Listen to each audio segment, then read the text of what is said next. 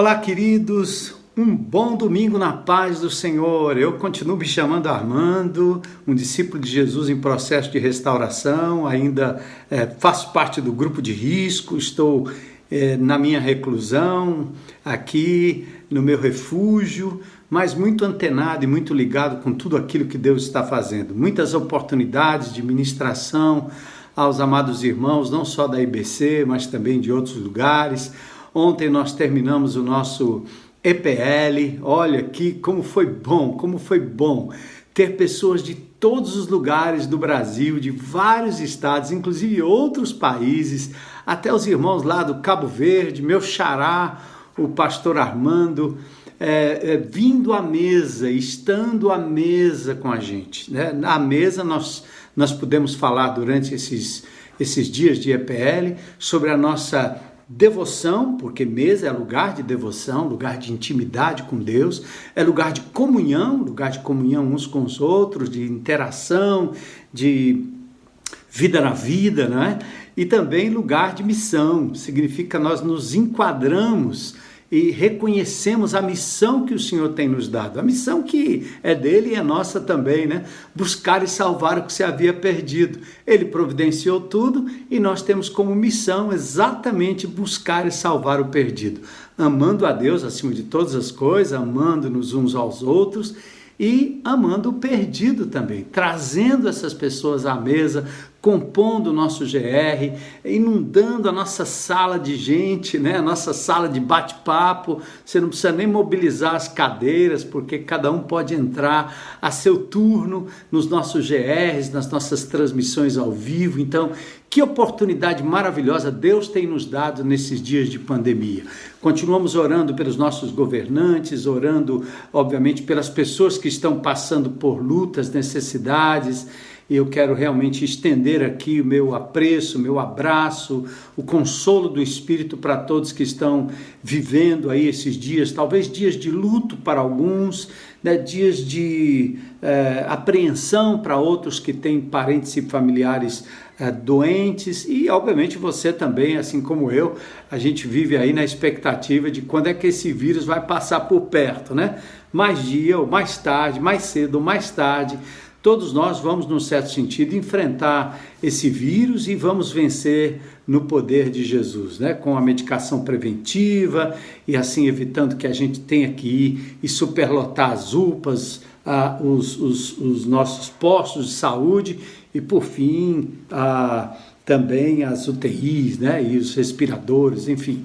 Vamos então é, caminhar nesses dias trabalhando ainda mais. Olha, nos próximos meses nos próximos domingos, aliás, muito mais, nos próximos domingos, que a gente diria nos próximos dois meses, nós vamos trabalhar o Vem para a Mesa em vários aspectos dessa temática.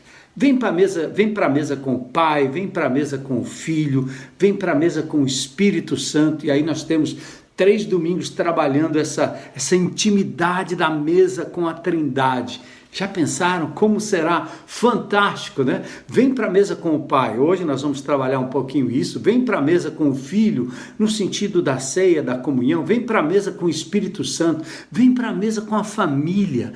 Gente, será um tempo precioso eu e minha casa, você e sua casa, servindo ao Senhor, com os filhos, com os avós, com os irmãos, enfim, vem para a mesa com os irmãos, comunhão, vida na vida, cuidado, partilha, acolhimento. Vem para a mesa com os amigos, vem para a mesa até com os estranhos vem para a mesa até com os inimigos, como foi o exemplo do Senhor lá no Salmo 23, preparando uma mesa na presença dos inimigos, mas do próprio Jesus que ceou com o seu algoz, com o seu traidor, seu inimigo, mas ele amou, serviu, ele, ele não se, se, se investiu de nenhum tipo de rancor, mesmo sabendo que seria traído.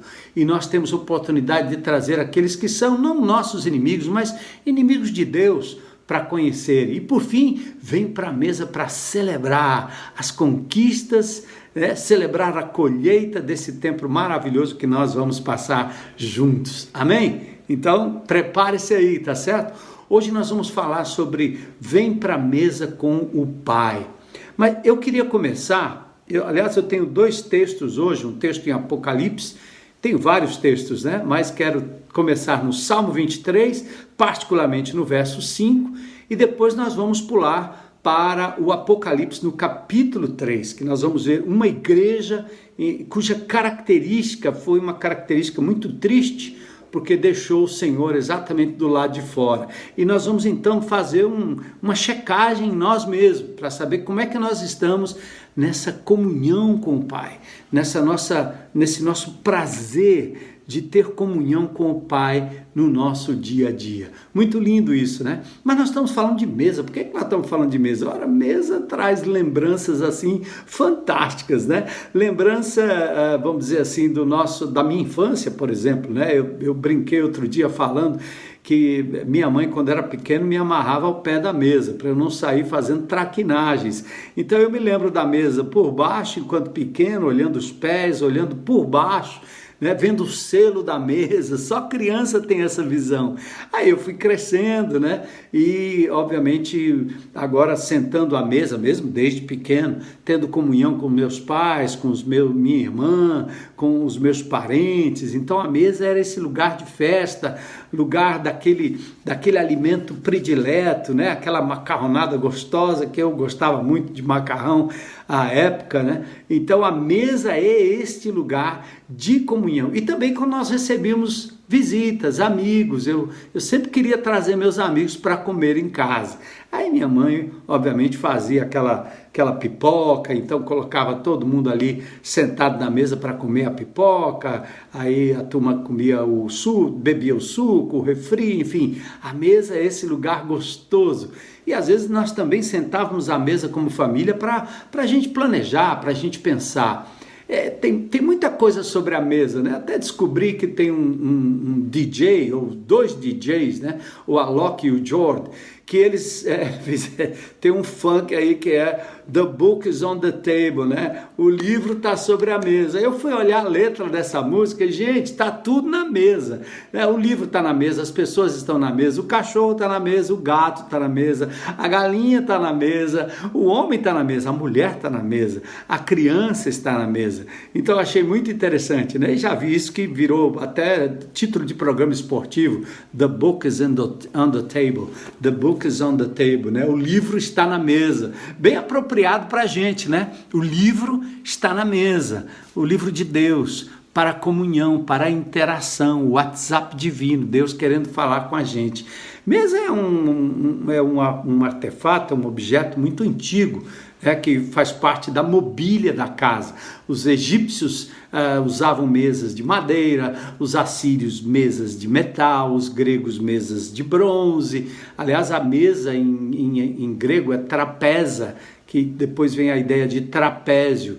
E tinham vários, vários, vários pés, vamos dizer assim, quatro pés, três, né? ou um só no meio. Enfim, e a mesa era usada então para as grandes refeições. Muito interessante. Então, mesa é lugar de devoção, lugar de alimento, de suprimento, é lugar de comunhão, lugar de contato, lugar de partilha, as histórias da vida e é lugar de missão, principalmente uh, lugar de grandes acordos, grandes estratégias. Quando eu era militar, eu me lembro muito amigo do coronel, porque eu jogava bola no time dele, era o chamado peixe do coronel. Então era aquela época do regime militar, muita muita contra-informação, informação, pessoal correndo atrás de, de terroristas, supostos terroristas, quartéis sendo atacados, né? eu mesmo experimentei isso durante a minha estada no exército, mas quando eu subia ali no gabinete do coronel tinha uma mesa enorme e naquela mesa, de vez em quando, ele até me permitia entrar, estar lá. Ele tinha ah, militares de outros lugares, de outros quartéis, exatamente traçando o plano de atuação naqueles dias contra o inimigo comum do exército naqueles momentos e naqueles dias. E quando você assiste filme, você também vê na barraca do comandante tem uma mesa e na mesa eles então abrem aquele mapa e começam a fazer todos os planos, traçar todas as estratégias para a conquista do inimigo. Então, mesa também é lugar de missão também é lugar onde você cumpre a missão, né? e você planeja a missão, cumpre a missão a partir da mesa. Muito legal isso. Há, há, o, o, há um psiquiatra britânico chamado Maxwell Jones, né? ele, ele criou essa expressão chamada terapia do ambiente mostrando que o ambiente é importante na vida das pessoas. A casa é importante. O ambiente da casa, nesses dias de quarentena, imagino como você está achando importante o seu ambiente, né? Ter o banheiro limpinho, ter a sala limpa, ter o quarto limpo, o quintal limpo. Então você que quase não tinha tempo para lidar com seu quintal, vai começar a lidar melhor, vai começar a perceber que de vez em quando cria ali uma teia de aranha, né? Que de vez em quando tem ali um, um, um bichinho que se aloja nos cantos. Daí eu estou aqui dentro de uma casa e percebo quanto a gente tem que estar tá varrendo, varrendo, varrendo, porque os bichinhos se achegam. Então a estética da casa é muito importante, mas a mesa é um ambiente, é que faz o ambiente de uma casa o lugar à mesa. Eu gostava muito da mesa da cozinha, exatamente por conta do bater papo, né? É aquela mesa do bar, que o indivíduo vai à mesa do bar para ter partilha, para conversar e etc. Interessante. Do ponto de vista da revelação bíblica, a mesa estava posta lá no Éden. Lá no Éden. Na viração do dia, Deus começava, Deus passeava pelo jardim estabelecia um relacionamento com Adão e Eva. Eu tenho impressão que rolava algum tipo de refeição ali para, pelo menos para o casal, não é? Mas diz o texto que ele então aparecia na viração do dia. Gênesis 3:8, lugar de comunhão, comunhão e de intimidade. Quando a queda veio, quando o homem desobedece a Deus, Agora, na viração do dia, eles têm um problema. Primeiro, que eles tentam se esconder de Deus. Que coisa! É quase como se eles desejassem que Deus estivesse para longe do Éden. Eles começaram a perceber sua pecaminosidade, sua fraqueza, e essa comunhão já não era mais natural. Por isso que você percebe que não é fácil você manter comunhão com Deus, ouvir Deus falar pela palavra e você mesmo se colocar diante de Deus em oração. Não é algo fácil. Porque a queda nos distanciou de Deus, a queda nos separou, a queda nos fez alienados de Deus. E esse afastamento, ele acabou, na verdade, é, é, nos afastando, afastando a raça humana da comunhão e da intimidade com Deus da fonte da verdadeira conexão, da fonte da vida, da alegria, do prazer, da felicidade. Gente, Gênesis 3:8, que terrível! Depois da queda, a, a, o, o homem começa a querer se esconder de Deus, fugir de Deus, não querer ter contato com Deus, pela, pela consciência da sua própria pecaminosidade. Muito triste. Então, mas desde então, olha que interessante, esse Deus de misericórdia que nos criou com um propósito, ele fez de tudo e planejou tudo para que nós pudéssemos reaver essa intimidade. E ele começa em Gênesis 3,15, nos dando a profecia de que viria um descendente que derrotaria o inimigo de Deus que nos separa de Deus, que derrotaria o pecado em nossas vidas que nos separa de Deus e que derrotaria o mundo que nos distrai, nos atrai para que a gente fique longe, longe de Deus e, e o queira fora do jardim. Que coisa, não é?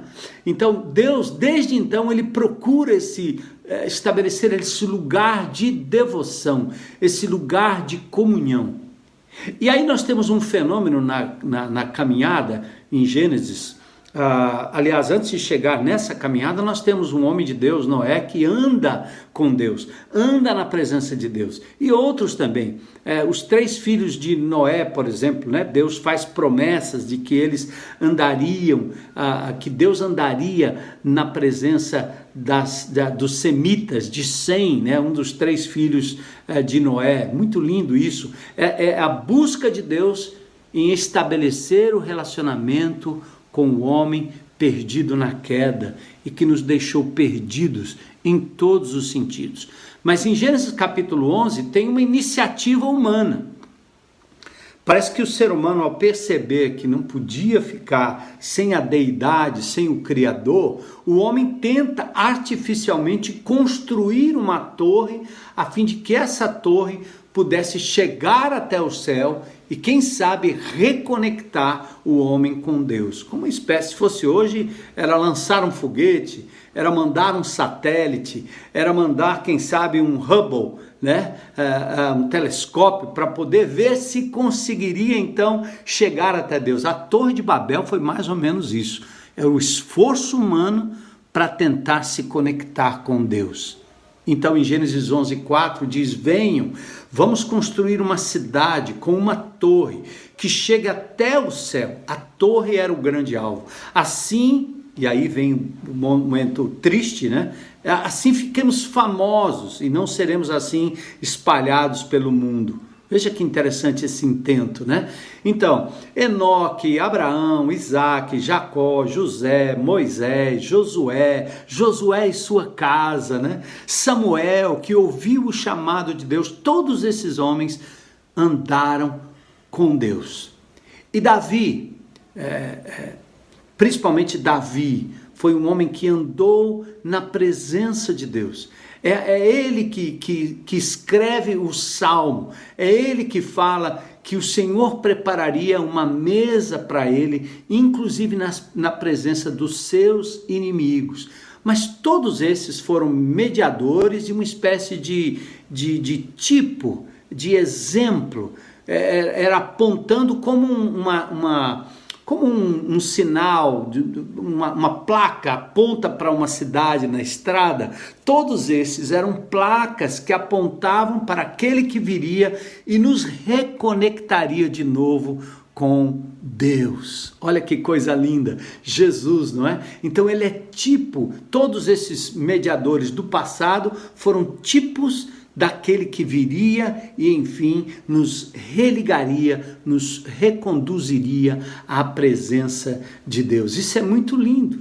E, e, a grande verdade, a raça humana toda grita, dizendo: quem é que pode nos levar de volta para casa? É, nós perdemos o rumo, perdemos o caminho de volta. Quem vai nos receber de novo como filhos, uma vez que nos rebelamos e como criaturas nos, nos afastamos de Deus. Eu tenho a impressão que quando você vê o ser humano em busca de causas humanas, causas políticas, causas sociais, causas da cultura, enfim, todo tipo de causa, a grande verdade é que eles estão buscando uma forma de voltar-se para o Criador. Só que aí eles se apegam mais à criatura e à criação do que o Criador. É, Romanos capítulo 1, o apóstolo Paulo fala disso, né? Que os homens transformam a criatura em criador. Essa perda de conexão que faz com que tudo que é belo nesse mundo, tudo que poderia ser bom, do alimento à música, ao trabalho, ao esporte, tudo isso passa a, a não ter muito sentido quando você conquista, porque na verdade eles, estas coisas seriam meios para nos levar até o Criador. E a gente fica assim meio perdido. Quem nos levará de volta? Quem? Quando nós estamos ou estávamos, né? Quando não conhecíamos Jesus, indiferentes, sujos, incapazes, egoístas. E aí vem aquela linda história de Davi em 2 Samuel, no capítulo 9, versículos 6 e 7, que eu contei também por ocasião do EPL, a história de Mefibosete, ou Mefibosete, como alguns chamam, que ele era filho de Jonatas e neto de Saul. Então, quando Davi conquista tudo, quando Davi está no seu reino, no seu palácio, ele é um grande construtor, um grande guerreiro, um grande conquistador, que lá no início foi perseguido por Saul e havia então uma promessa de que a descendência de Saul toda seria dizimada. Mas Davi, que foi muito amigo de Jonatas, mais tarde tem a oportunidade não de se vingar de Saul, mas de ser grato por Jonas ter sido Jonatas ter sido amigo de Davi. E este então manda buscar alguém que pudesse ser da família. E aí, ah, sim, Mefibosete se apresenta como este. E Mefibosete era um homem aleijado das duas pernas. Não dava para ser guerreiro, não dava para servir no palácio, era um homem completamente inabilitado. E, e ele diz: quem, quem, quem sou eu? Quem sou eu para chegar perto do rei, do palácio do rei? Quem sou eu? Quanto mais para sentar à mesa com o rei. Davi tem um gesto lindo. Ele diz assim: Vou devolver-lhe todas as terras que pertenciam ao seu avô Saul. E você, olha que lindo, comerá sempre a minha mesa. Segundo Samuel capítulo 9, verso 7. Olha, aquele que era o descendente do inimigo de Davi é convidado a sentar-se à mesa para sempre. Para sempre. Que coisa linda, que coisa maravilhosa. E, e, e, Jesus é este que nos conduz de volta à casa do Pai, sem merecimento. Éramos inimigos, estávamos distantes fizemos das coisas e pessoas que tínhamos e, e, e, e pertencíamos deuses, substituindo o Senhor. Mas Jesus nos leva de volta ao Pai. Como assim? Ah, assim, eu vou falar da nossa, da nossa, uh, vem para a mesa com o Pai, mas não, eu não posso falar do Pai sem falar do Filho Jesus, porque é Ele que nos possibilita a aproximação ao Pai. Não tem como. Não tem como. João capítulo 1, verso 18 diz: Ninguém jamais viu Deus. O Deus unigênito, esse sim, que está junto do Pai, é quem o revelou. Então, Deus, na sua trindade do Éden, Pai, Filho Espírito Santo, enfim, o Deus triuno, esse Deus se manifesta na história quando Jesus entra na história e ele nos revela o Pai, porque ele é aquele que está habilitado pela sua vida, pela sua morte, pela sua ressurreição a nos levar de volta para o Pai.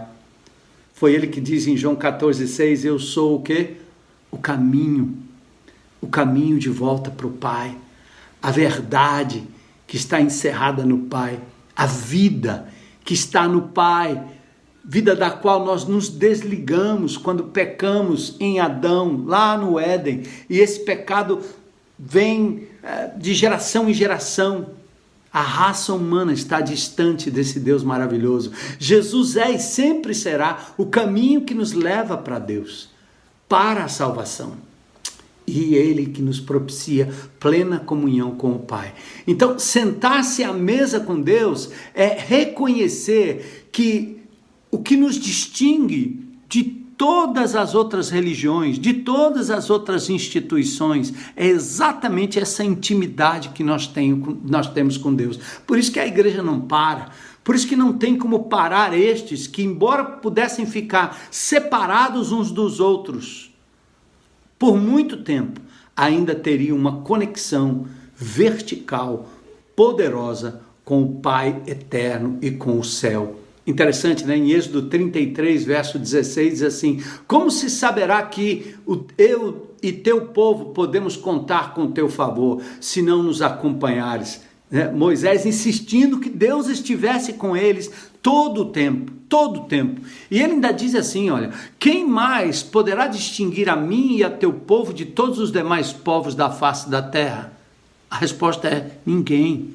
O que nos, o que nos separa, o que nos o que nos distingue de, de todas as instituições, de todas as comunidades, de todos os times, eh, de tudo que existe, do mundo corporativo, dos partidos políticos, das gangues que se juntam, dos blocos que se juntam, das ideologias que se juntam, o que nos distingue é que nós andamos com Deus, na presença de Deus. É isso que nos distingue como filhos, como igreja, como indivíduo, como comunidade. Mas então, se nós temos esse privilégio de andar com Deus, como diria o salmista, né? Tu me farás conhecer a vereda da vida, Senhor, e a alegria plena da tua presença. Eu terei eterno prazer à tua direita, né? O Salmo 16, verso 11. Mas o que é que nos impede desse usufruto pleno, dessa alegria, desse prazer?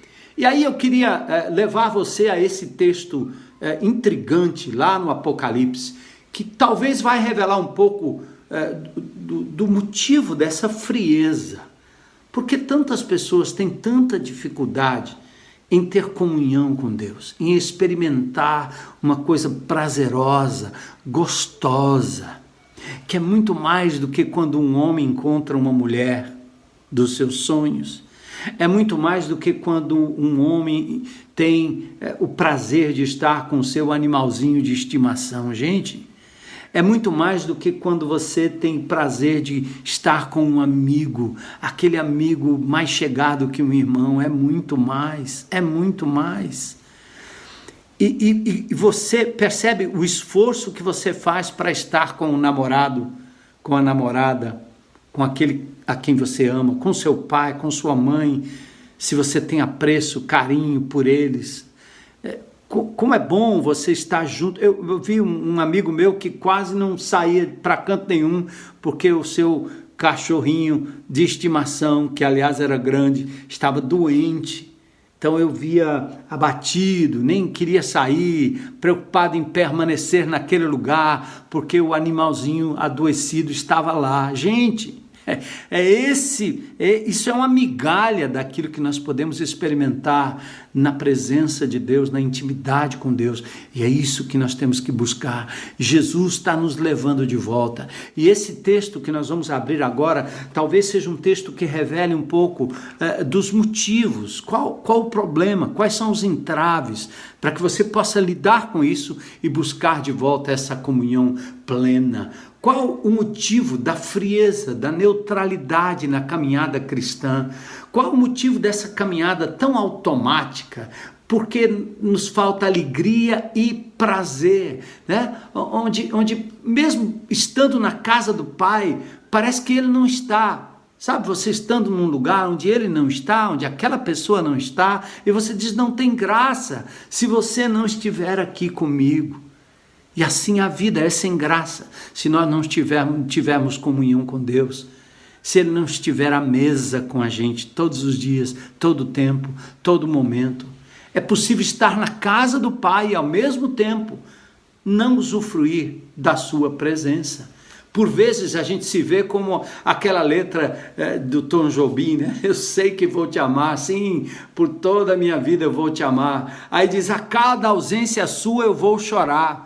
Será que a gente chora mesmo, percebendo a ausência de Deus? E depois vem na letra de Tom Jobim o desespero. Eu sei que vou sofrer a, a eterna desventura de viver, a espera de viver ao lado teu por toda a minha vida. Parece que é uma angústia né, do, do poeta aqui em querer estar, e, e, e a ideia da ausência do, do ente querido, do bem querer, traz angústia para o seu coração. Mas muitas vezes isso não nos acomete. E eu queria dizer para vocês uma coisa que eu aprendi com C.S. Lewis. Quando ele pior, vão perceber que aquilo que deveria ser o preenchimento maior da vida, para que as demais coisas fossem acréscimos, este preenchimento também não estará lá, porque haverá uma ausência de Deus para sempre. Ai meu Deus, como será terrível o inferno. E aí eu levo você a uma carta a, a, uma das, das, das, das cartas, vamos dizer assim, que o Senhor, o revelador do Apocalipse, pediu que João escrevesse. Cristo fala, fala às igrejas. E no capítulo 3, ele então, versos 14 a 22, ele fala à igreja que está em Laodiceia. Apocalipse capítulo 3, versículos 12, aliás, 14 a 22. 3, 14 a 22. É, leiam comigo aí, interessante. Escreve essa carta ao anjo da igreja em Laodiceia. Esta é a mensagem daquele que é o Amém, a testemunha fiel e verdadeira, a origem da criação de Deus. Olha quem fala. Sei de tudo que você faz. Você não é frio nem quente. Desejaria que você fosse um ou outro, mas porque é como água morna, nem quente nem fria, eu vomitarei, eu o vomitarei de minha boca. Você diz: sou rico e próspero, não preciso de coisa alguma. E não percebe que é infeliz, miserável, pobre, cego e está nu. Eu aconselho a comprar de mim ouro purificado pelo fogo, então será rico. Compre também roupas brancas, para que não se envergonhe da sua nudez, e compre colírio para aplicar nos olhos a fim de enxergar. Eu corrijo e disciplino aqueles que amam, por isso seja zeloso e arrependa-se. Olha que coisa. Preste atenção. Verso 20 do capítulo 3: Estou à porta e bato. Se você ouvir minha voz e abrir a porta, entrarei e juntos faremos uma refeição como amigos, à mesa. O vitorioso se sentará comigo em meu trono assim como eu fui vitorioso e me sentei com meu Pai em seu trono. Quem tem ouvidos para ouvir, ouça o que o Espírito diz à igreja. Que tremendo! Olha aí, gente, a igreja de Laodiceia. Laodiceia fica na Ásia Menor. Eu já tive a oportunidade de estar nesse lugar maravilhoso. Fica situada na região da Frígia, por ali no Vale do Lico, perto de Colossos, tá certo? pouco mais de 60 quilômetros de Éfeso. A Laodiceia é produtora de lã negra, né? E também é um centro bancário muito importante, escola de medicina, e tem por ali, e, e passa, e já passou, aliás, na história, por dois grandes terremotos, mas uh, Laodiceia foi tão orgulhosa que, que não, não quis nem ajuda do Império Romano à época certo? E essa é Laodiceia. É, talvez muito parecida com, com a gente, né? com a nossa vida, ou pode ser com a igreja também. E o revelador quem é? É aquele que diz: Eu sou o Amém, o verdadeiro, a testemunha fiel e verdadeira, o princípio da criação. Eu sou a Letinon, o verdadeiro, a testemunha fiel de tudo que vai ser dito aqui, tá? Como diz lá em Colossenses, no capítulo 1, verso 16, quem fala aqui é aquele através do qual todas as coisas foram criadas. É aquele que no verso 17 diz: tudo foi criado por meio dele para ele. É aquele que existia antes de todas as coisas. É aquele no verso 19 de Colossenses é que é o primeiro em tudo. No verso 20 é aquele que, sendo do agrado do Pai, foi por meio dele que nós fomos reconciliados. Nós podemos ser levados à mesa de volta para a comunhão, para a devoção, para intimidade com o Pai através da pessoa do seu do Senhor Jesus Cristo. Se você não conhece Jesus, é por meio do seu sangue derramado que ele lhe traz de volta a família, lhe traz de volta ao aconchego, lhe traz de volta à mesa.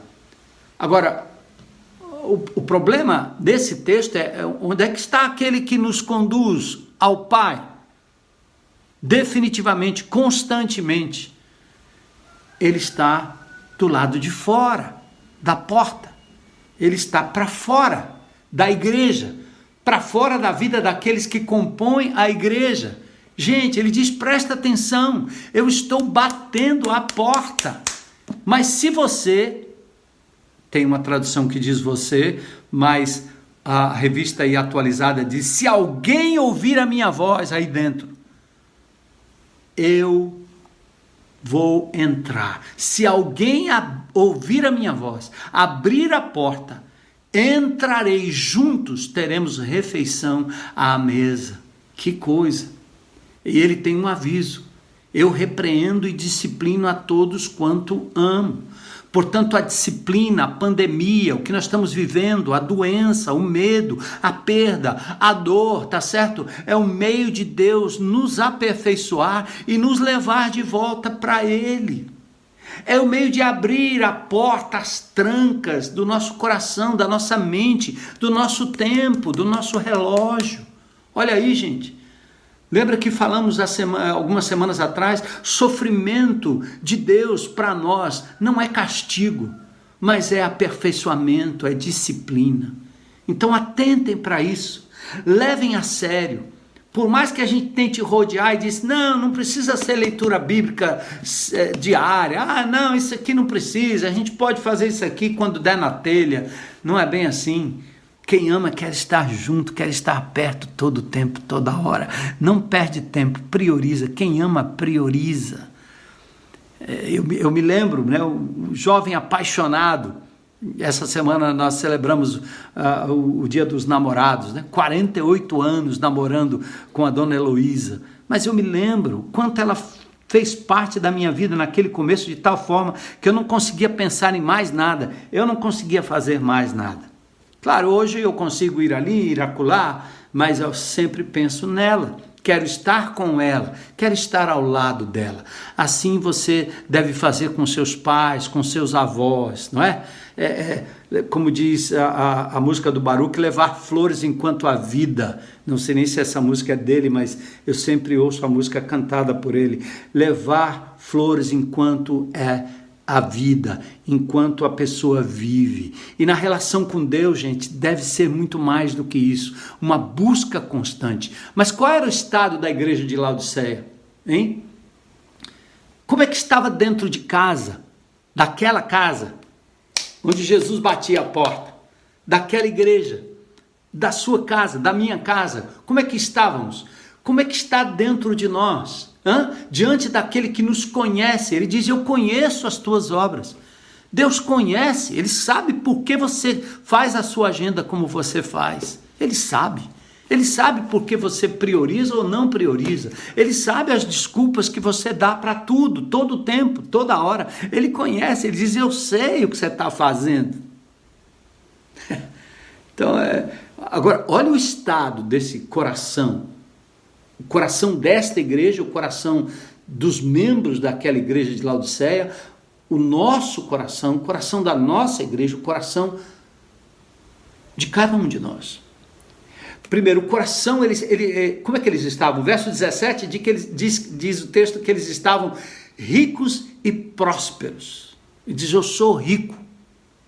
É, é ou seja, eles estavam prósperos, abastados, eles tinham tudo estavam conquistando aquilo tudo que queriam: ter dinheiro, viajar, ter carro, ter lazer, ter a melhor roupa, ter a melhor casa. Estou rico, estou bem, estou bem. Né? E a outra coisa que, que, que, que, que falava do estado, do diagnóstico daquele, daquelas pessoas que deixou o Senhor Jesus Cristo lá fora, né? embora, for, embora fosse igreja de Jesus, é, é disse assim: Eu não preciso de nada sou rico, não preciso de nada. É, é, é assim que nós nos sentimos. É assim que nós reagimos. É, os pastores insistem, os irmãos insistem, os líderes insistem, o pai e a mãe insistem, enfim, todos insistem, o colega, o amigo insiste. A palavra de Deus fala sempre para nós sobre a insistência de meditar na lei do Senhor de dia e de noite, de andar na Sua presença, de ter intimidade com Ele. Mas nós estamos dizendo, não, eu, eu já tenho tudo. E a outra declaração é, eu não preciso de nada. Nós agimos assim, todo o tempo, todo o tempo. E aí o Senhor diz: tem uma outra coisa que agrava essa situação, é que você está indiferente.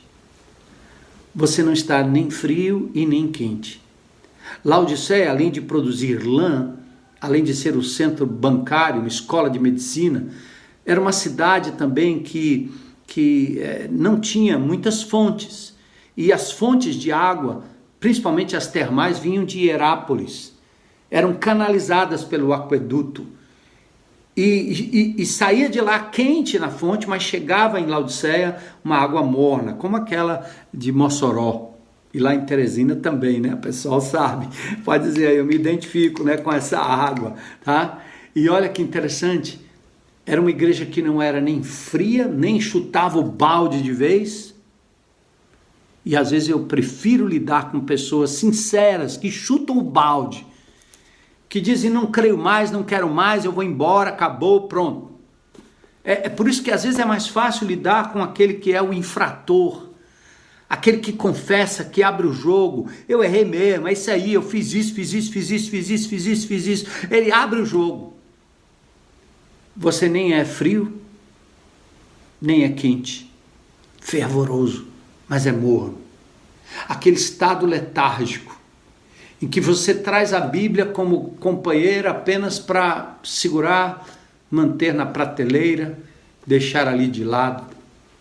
Deus está assim, mas ele é acionado quando você quer, quando você precisa. Jesus é o Senhor e Salvador, sim. Já me deu uma passagem para o céu, está feito. Agora ele não interfere mais na minha vida e eu começo a entrar num estado de indiferença, de mornidão.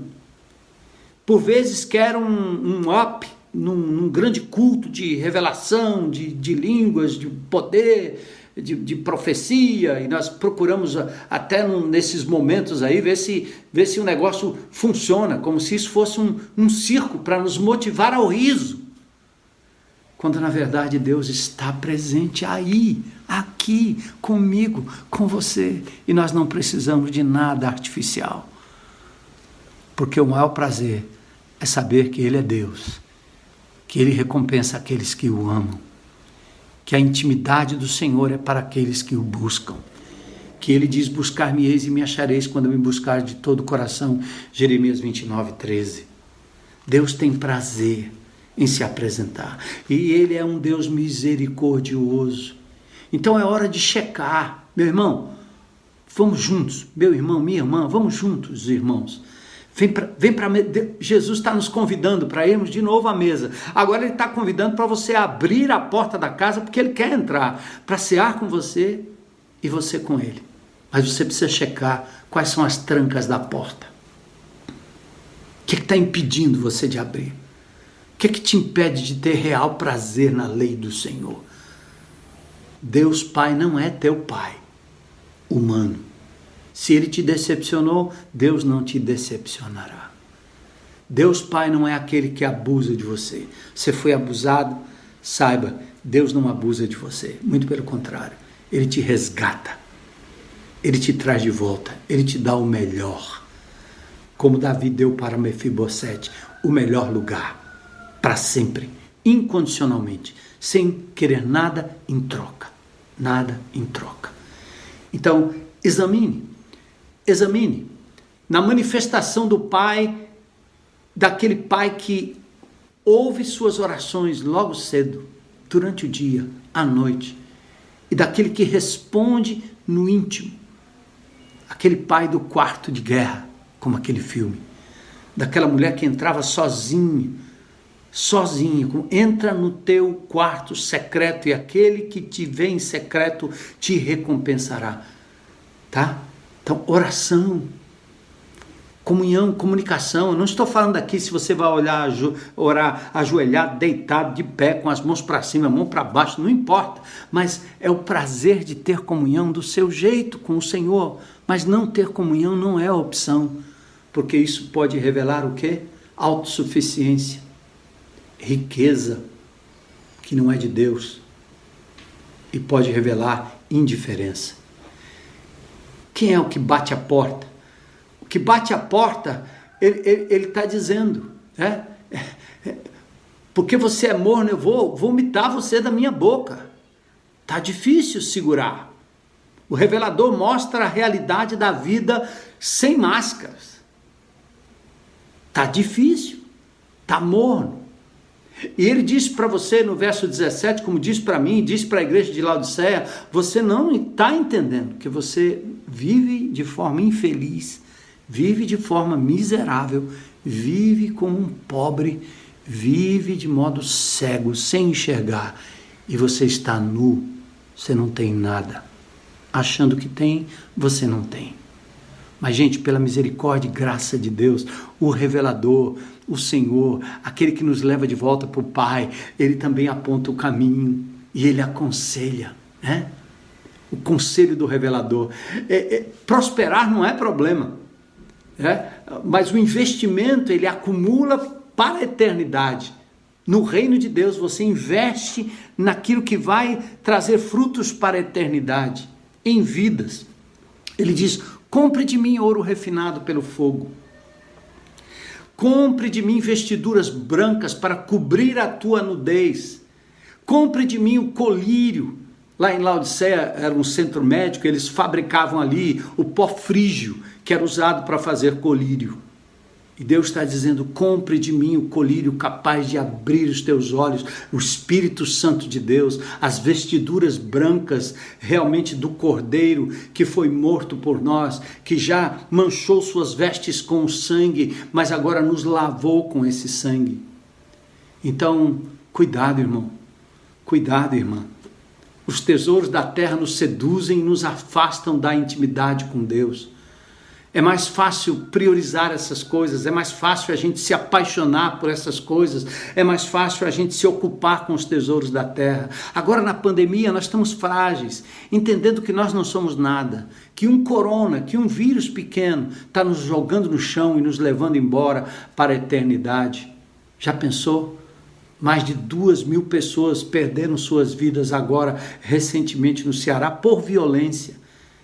Outros estão perdendo sua vida por conta de um pequeno vírus, outros por causa de uma bala. Olha a fragilidade, tá? A fragilidade. E nós continuamos lutando por aquilo que não nos preenche, que não nos dá real prazer e satisfação. Então, as coisas da terra estão nos seduzindo, de forma que a gente está abandonando a intimidade com Deus. Faz um check-up aí na sua vida, tá certo? Então, é, vamos nos ocupar com aquilo que nos traz e nos leva para mais perto de Deus. Claro que Ele quer que você corra atrás. 1 Timóteo 6,10 diz que o amor ao dinheiro é a raiz de todo mal. E alguns, por tanto desejarem dinheiro, desviaram-se da fé e afligiram-se a si mesmos com muito sofrimento. Parece, gente, que riqueza pode levar à pobreza e que pobreza pode levar à riqueza. E eu fico lendo o texto, me lembrando do texto de Tiago, misericórdia, preste atenção, vocês que são ricos. Tiago 5, chorem e gemam de angústia, porque a riqueza ela apodrece, as roupas finas vão virar trapos, comidos por traças. E ele então aconselha que você compre aquilo que é divino, de Deus, de comunhão para a eternidade, intimidade acima de tudo. E você dará a cabeça para possuir o que quer que Deus possa lhe dar, tá certo? Esse tesouro corroído que vocês acumularam testemunhará contra vocês nos últimos dias, diz Tiago no capítulo 5, verso 3. E ouçam, verso 5 do capítulo 2, meus amados irmãos, Deus tem escolhido as coisas fracas pobres deste mundo para serem ricas, ricas na fé. Hã? Não são eles os herdeiros do reino prometido àqueles que o amam? Tiago 2,5. Sabe aquela, aquela pobreza de alguém que não se apega, de alguém que não corre atrás demasiadamente, de alguém que não dá prioridade total ao, ao trabalho, ao, ao lazer, às pessoas, aos estudos, porque é isso que nós tendemos a fazer. Então, essa é a hora. Deus está te chamando. É, ele está te chamando. Aliás, ele está batendo na porta. Você está sentado na mesa aí sozinho e se esqueceu de que foi ele que te convidou para dentro. Então agora está na hora de você dizer: Senhor, entra, eu destravo as minhas portas, eu abro mão da riqueza, daquilo, que, daquilo ao qual eu me apego, daquilo que toma minha vida, minha mente, minha agenda. São meus estudos, meu lazer, é, é, é são as pessoas, meus, os amantes, os amigos, enfim, o que é? O que é que te prende? É a insegurança do futuro? É a tentativa de acumular? O que, que é que te prende? É o vício que te prende. O que é que te prende? É a bebida? É a comida? O que é que te prende? Então, destrava, tá? Tira as trancas, porque o Senhor está batendo a porta, abre. E sabe qual é o consolo? Ele diz: o vencedor, aquele que conseguir esse intento, vai sentar comigo no meu trono. E assim como também eu venci e me sentei com meu Pai no meu trono. E por fim ele diz: Quem tem ouvidos para ouvir, ouça. Quem tem ouvidos para ouvir, ouça o que o Espírito diz à igreja. Queridos, vem para a mesa. Vem para a mesa com o Pai. Mas mais do que isso, se você está distante de Deus, longe de Deus, entrega sua vida a Jesus e vem para a mesa. O Pai te convida como convidou Mefibosete, aquele aleijado que precisava de uma chance, uma oportunidade, que não tinha nada para oferecer. Jesus morreu por você para que você pudesse ser considerado filho de Deus, parte da família de Deus e sentar-se ao banquete divino.